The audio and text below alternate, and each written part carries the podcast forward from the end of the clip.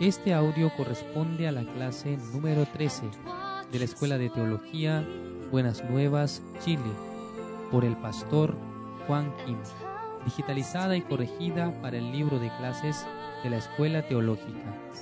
Lee a continuación Evangelista Christopher Muñoz. Buen día.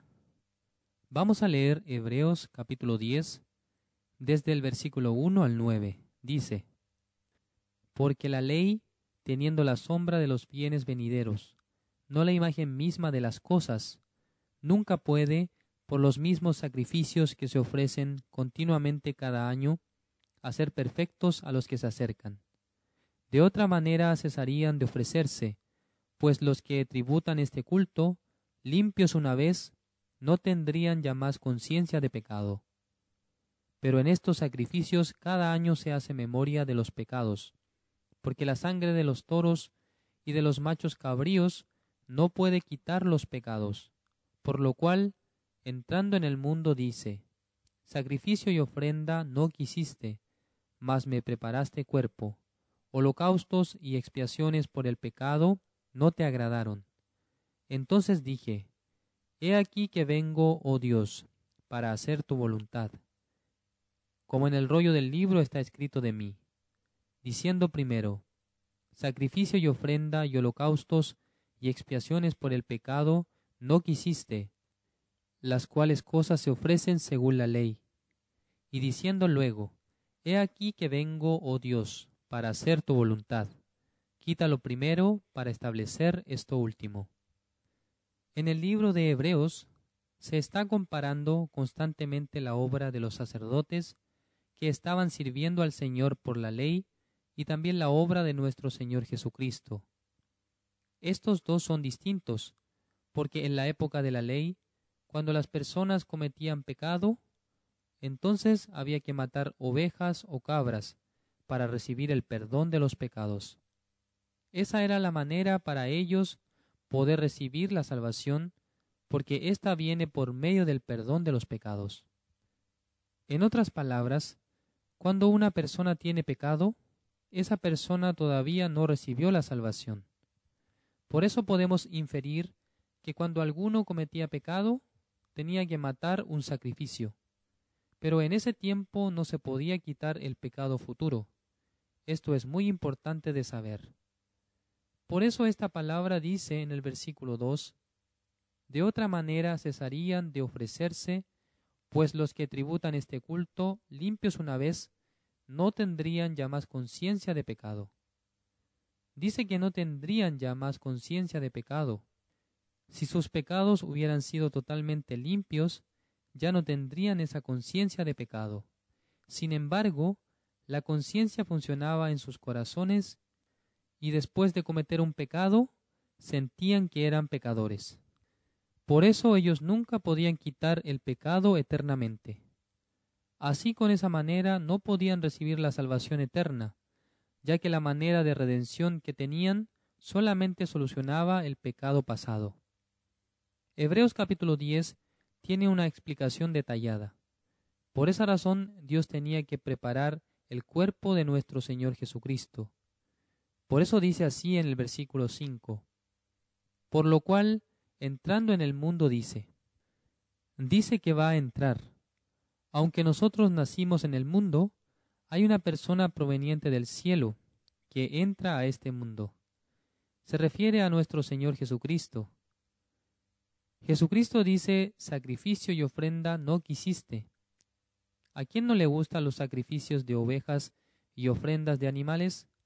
A Dios. Eso es lo que dice Jesucristo.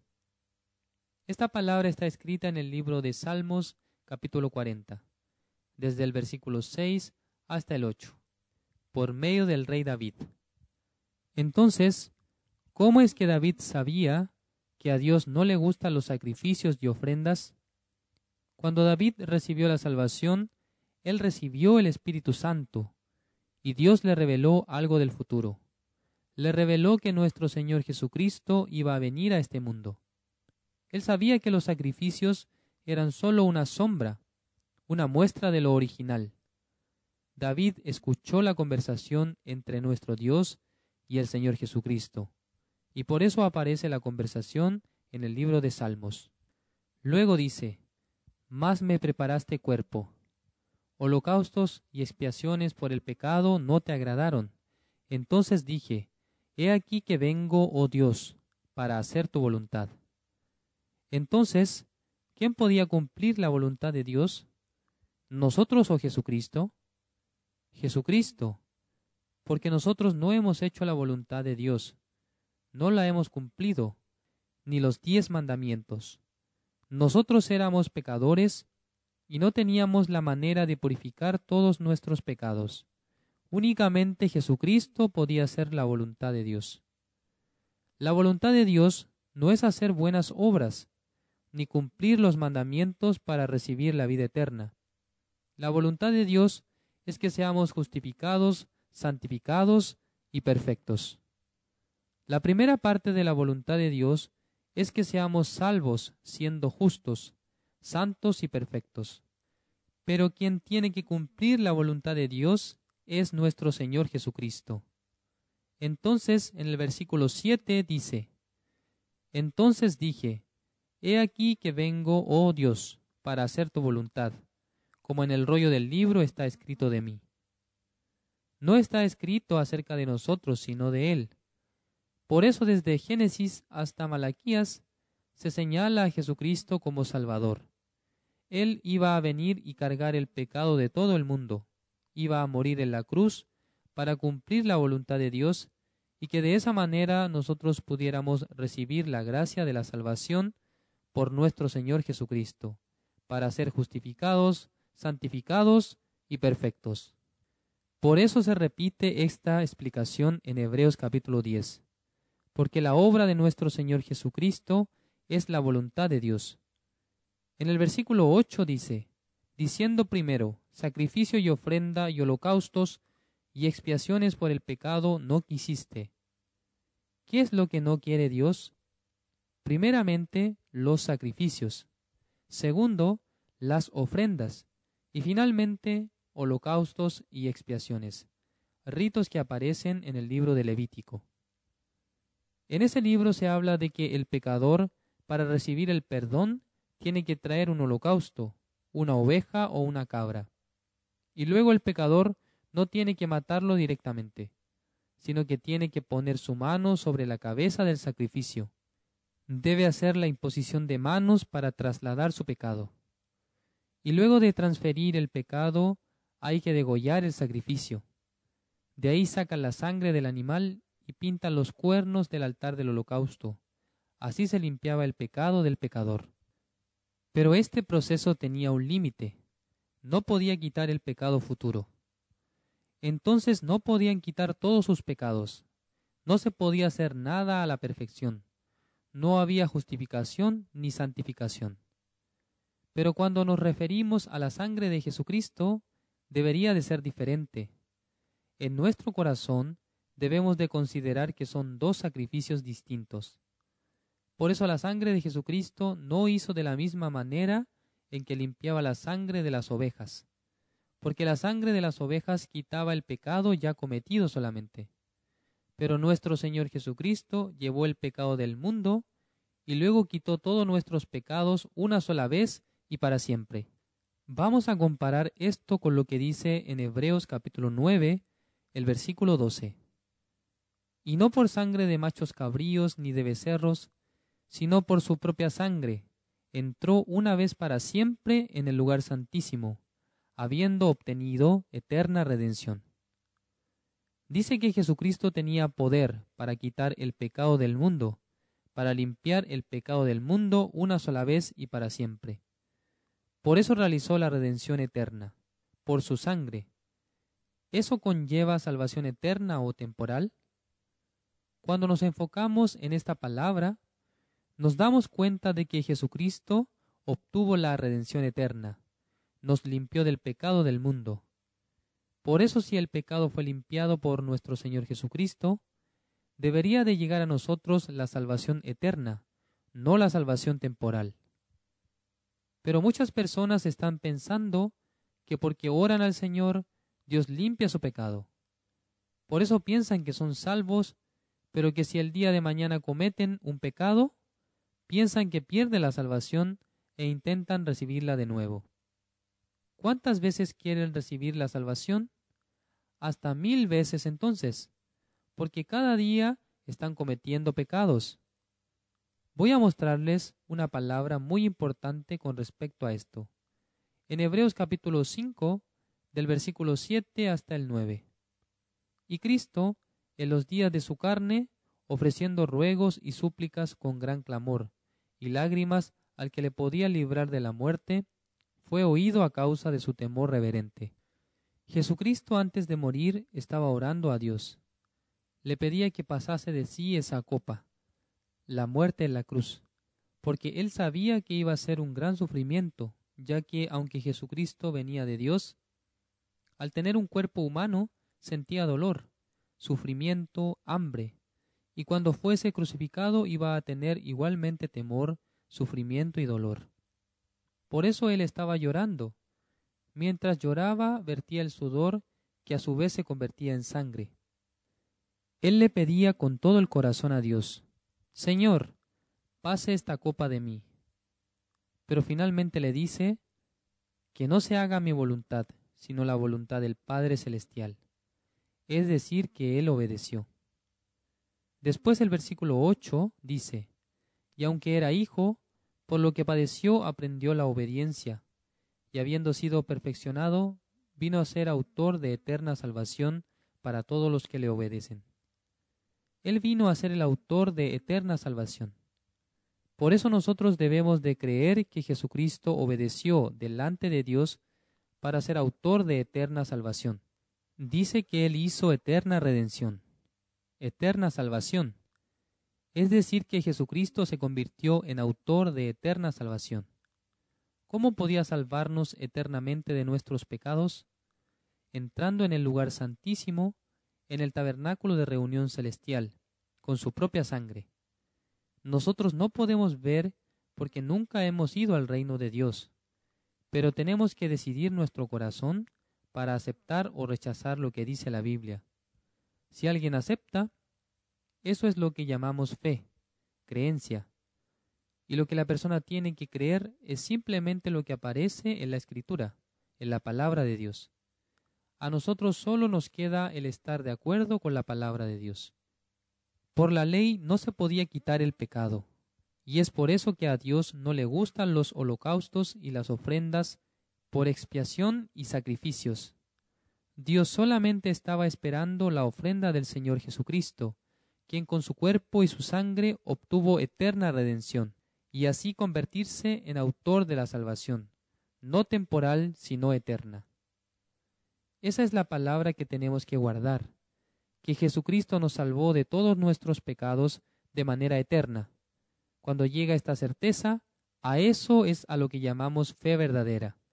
Hay dos cosas específicas que hizo Jesucristo. Número uno, Él hizo la voluntad de Dios. Ese sacrificio era la voluntad de Dios. Y luego, nosotros fuimos justificados, santificados y perfectos. Esa es la fe conforme a la Biblia. Esto es lo que dice en Hebreos capítulo 10, en el versículo 9. Y diciendo luego, He aquí que vengo, oh Dios, para hacer tu voluntad quita lo primero para establecer esto último.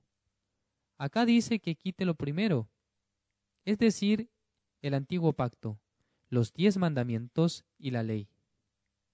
A eso se refiere con lo primero, y dice que quite para establecer lo último. Esto último es el Evangelio, que viene por la sangre de Jesucristo, que limpió todos nuestros pecados una sola vez y para siempre. Esto se compara con Hebreos 9, versículo 12, que dice, habiendo obtenido eterna redención. Y el versículo 10 del capítulo 10 de Hebreos dice, en esa voluntad somos santificados mediante la ofrenda del cuerpo de Jesucristo, hecha una vez para siempre. Por eso debemos de aceptar la palabra de Dios así como está escrita. Si Dios dice que usted es santificado, entonces usted lo es. El apóstol Pablo a los hermanos de Roma, de Efeso, de Corinto, les llamaba santos por medio del nombre del Señor Jesucristo, porque el apóstol Pablo creía en la obra de Jesucristo. El versículo 11 dice, Y ciertamente todo sacerdote está día tras día ministrando y ofreciendo muchas veces los mismos sacrificios, que nunca pueden quitar los pecados. Si leemos el libro de Levítico en el capítulo 4 o 16, aparece la forma de quitar los pecados cada día y cada año. Esto se hacía a través de Aarón, a través de algún sacerdote, pero no podían quitar el pecado eternamente. Primeramente porque para eso debían de realizar el holocausto en el tabernáculo de reunión celestial. Pero Aarón no podía entrar siquiera al lugar santísimo de dicho tabernáculo. Solamente Jesucristo, quien obtuvo el sacerdocio celestial y fue establecido como sumo sacerdote, podía ingresar en el lugar santísimo para salpicar con su propia sangre en la tapa del arca del pacto de Jehová. Dios tenía que establecer a un sumo sacerdote que tuviera la vida eterna, pero Aarón y sus descendientes todos morían. Jesucristo fue el único que no murió, es decir, que después de su resurrección ya iba a vivir eternamente. En cuanto al sacrificio, las ovejas igualmente tenían una vida pasajera. La oveja no podía vivir por mil o dos mil años, y es por eso que no podía servir de sacrificio obteniendo redención eterna. Sin embargo, la sangre de Jesucristo vale eternamente. Entonces Dios reconoce la sangre de nuestro Señor Jesucristo y reconoce que obtuvo la redención eterna. Otro factor influyente era el lugar. El tabernáculo de reunión que hizo Moisés ya había desaparecido para el tiempo de los jueces. Es por eso que el rey David quería reconstruirlo. En ese tiempo Dios no le permitió, sino que simplemente le permitió preparar los materiales. Por eso el que finalmente construyó fue su hijo Salomón. Entonces, ¿En dónde tenían que sacrificar para obtener redención? En el tabernáculo de reunión celestial. En Hebreos capítulo 9, versículo 11 dice, Pero estando ya presente Cristo, sumo sacerdote de los bienes venideros, por el más amplio y más perfecto tabernáculo, no hecho de manos, es decir, no de esta creación. Luego, cuando nosotros recibimos el perdón de los pecados, Dios nos da el Espíritu Santo, para que nosotros sirvamos al Señor. El versículo 12 dice, Y no por sangre de machos cabríos ni de becerros, sino por su propia sangre entró una vez para siempre en el lugar santísimo, habiendo obtenido eterna redención.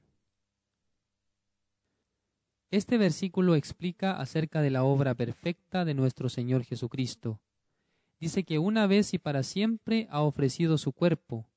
No era necesario hacerlo dos veces ni mil veces. El trabajo de Jesucristo fue definitivo. Por eso la Biblia dice que ahora Él está sentado. Ya no hace falta que siga trabajando. Ahora Jesucristo solamente está observando a los hombres del mundo, para ver si aceptan su obra o no. Entonces algunos van a responder que creen, y otros van a decir que les parece que falta hacer algo, que les parece que el sacrificio limpió el pecado original o el pecado pasado. Por su pensamiento menosprecian y pisotean la sangre de Jesucristo. Por eso no pueden decir que son santificados, justificados y perfectos, porque la conciencia funciona para recordarles su pecado. Reciben la condenación y por eso dicen que son pecadores. Pero repitamos el versículo 12. Y no por sangre de machos cabríos ni de becerros, sino por su propia sangre, entró una vez para siempre en el lugar santísimo, habiendo obtenido eterna redención. Jesucristo, siendo sumo sacerdote, está sentado a la diestra del Padre. No está haciendo holocaustos ni sacrificios, porque ya él hizo el sacrificio perfecto. Lo único que falta es que nosotros podamos aceptar la obra de Jesucristo y que así obtengamos la justicia de Dios. Esa es la justicia de Dios que se revela en el Evangelio. Leamos el versículo 13. Porque si la sangre de los toros y de los machos cabríos y las cenizas de la becerra rociadas a los inmundos santifican para la purificación de la carne, Yo durante diez años aprendí que Jesucristo había quitado solamente el pecado original y los pecados pasados. Ahora vamos a leer el versículo 14, porque con una sola ofrenda hizo perfectos para siempre a los santificados. Cuando escuchamos esta palabra, choca contra nuestro pensamiento y nuestra conciencia. Lo que hizo Jesucristo es absurdo a nuestro pensamiento. Es lo mismo que sucedió cuando Jesús habló a un paralítico que fue bajado por el techo de la casa. Ese hombre al que sus amigos bajaron por medio de una soga. Jesús al verlo le dijo directamente, Hijo de hombre, tus pecados te son perdonados. Jesucristo solamente hablaba la verdad. Él no puede mentir.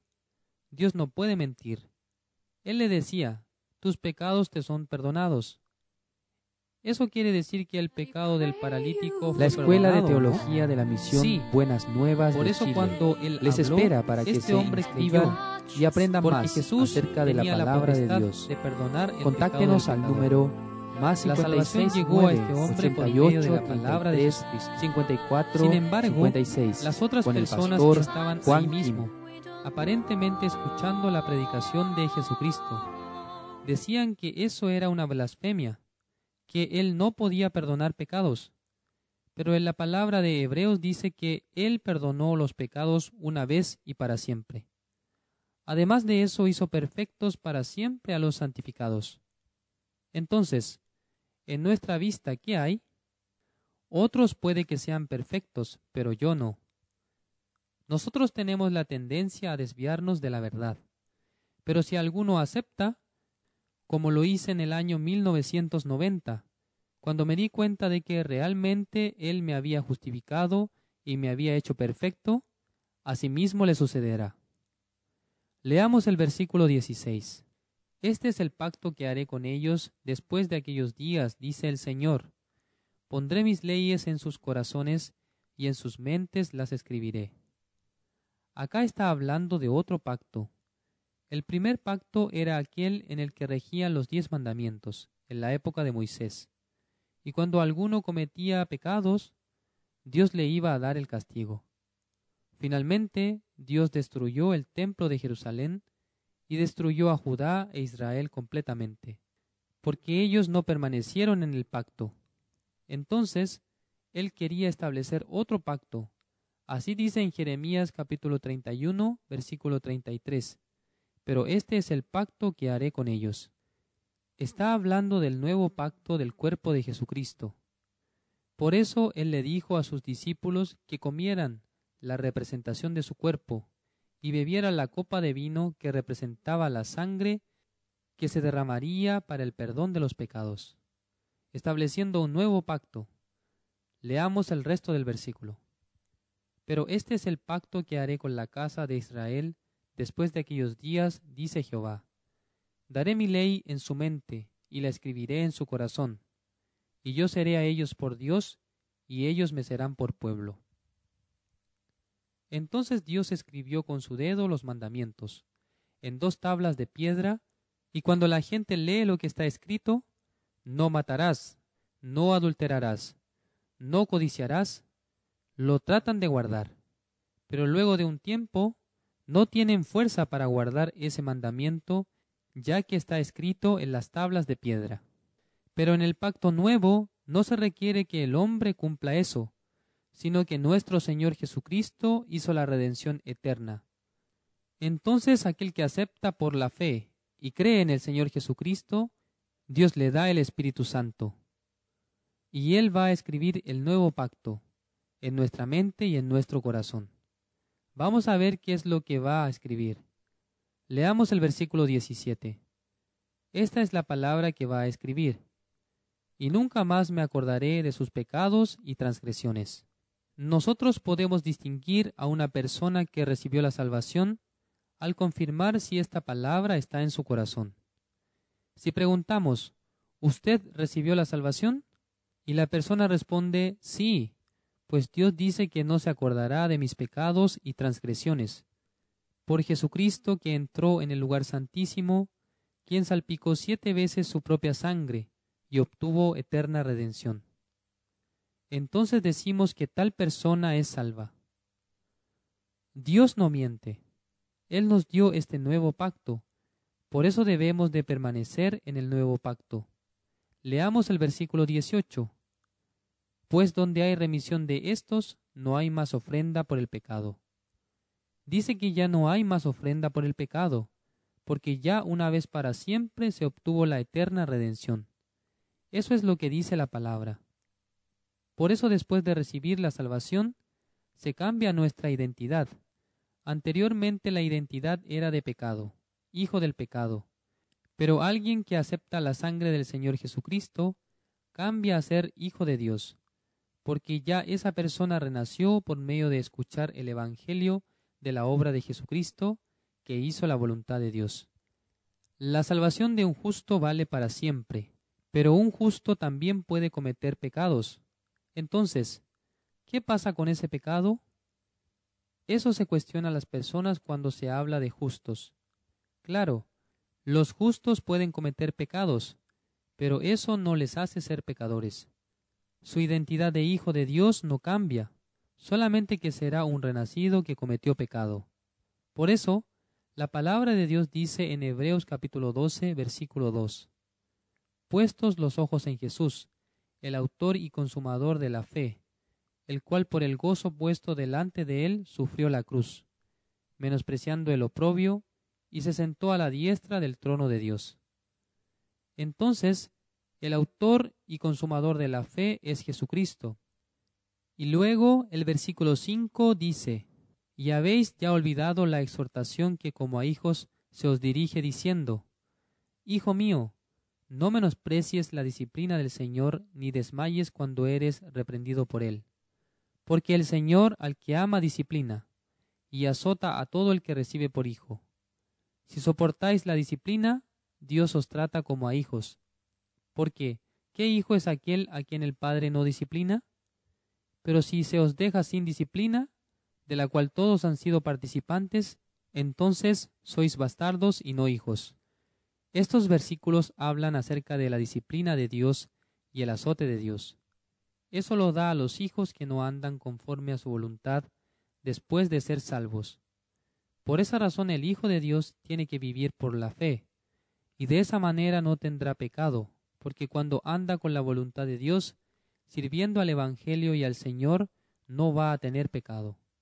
Pero cuando siendo hijo de Dios no anda conforme a la voluntad de Él y quiere vivir conforme al deseo de la carne, esa persona va a cometer pecado y entonces ¿Dios le va a decir que se vaya eternamente al infierno?